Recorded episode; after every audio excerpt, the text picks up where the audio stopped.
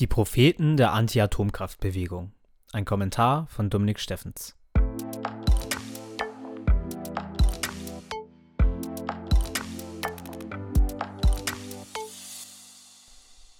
Deutschland hat einen weiteren Meilenstein im Klimaschutz erreicht.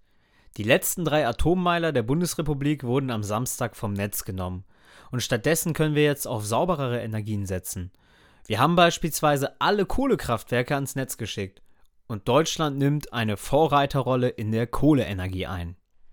Ja, verwirrt, was das mit Klimaschutz zu tun haben soll?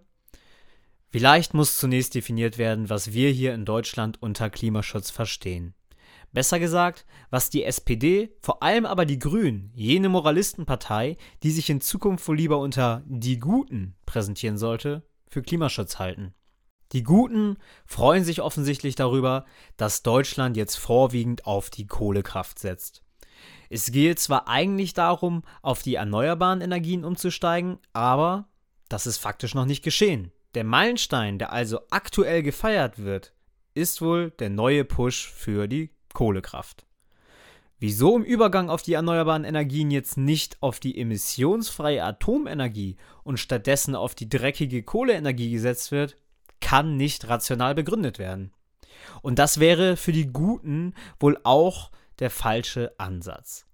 Für sie handelt es sich dabei wahrscheinlich viel weniger um eine rationale wissenschaftliche Frage, als vielmehr um eine religiöse Frage. Den Ursprung hat die Partei schließlich in der Anti-Atomkraftbewegung. Ihren eigenen Wurzeln zu widersprechen, wäre ja beinahe Verleumdung der Propheten aus den 80ern. Während man bereits die aktuellen ernsthaften Klimabewegungen wie beispielsweise Fridays for Future vergrault, kann man nicht auch noch seine Urväter diffamieren. Das käme Gotteslästerung gleich. Und die eigene Ideologie unter das Wohl des Volkes und sogar das Wohl der Menschheit zu stellen, ist offenbar unvorstellbar für die Guten. Und nein, von der sicheren deutschen Atomenergie ging keine Gefahr für das Volk oder die Menschheit aus. In der Ferne höre ich nun schon einen grün-roten Moralisten schreien, aber, aber dann nimm den Atommüll doch in deinen Garten, hä? Ja, die Endlagerproblematik besteht. Und tatsächlich, wir können die Kernkraft in dieser Form nicht ewig weiter nutzen. Ich nehme den Müll gerne auf mich, aber ich befürchte, laufende Grundstücksverlängerung werde ich mir nicht leisten können, womit in aller Ernsthaftigkeit ein richtiges Endlager wohl besser wäre als mein Garten.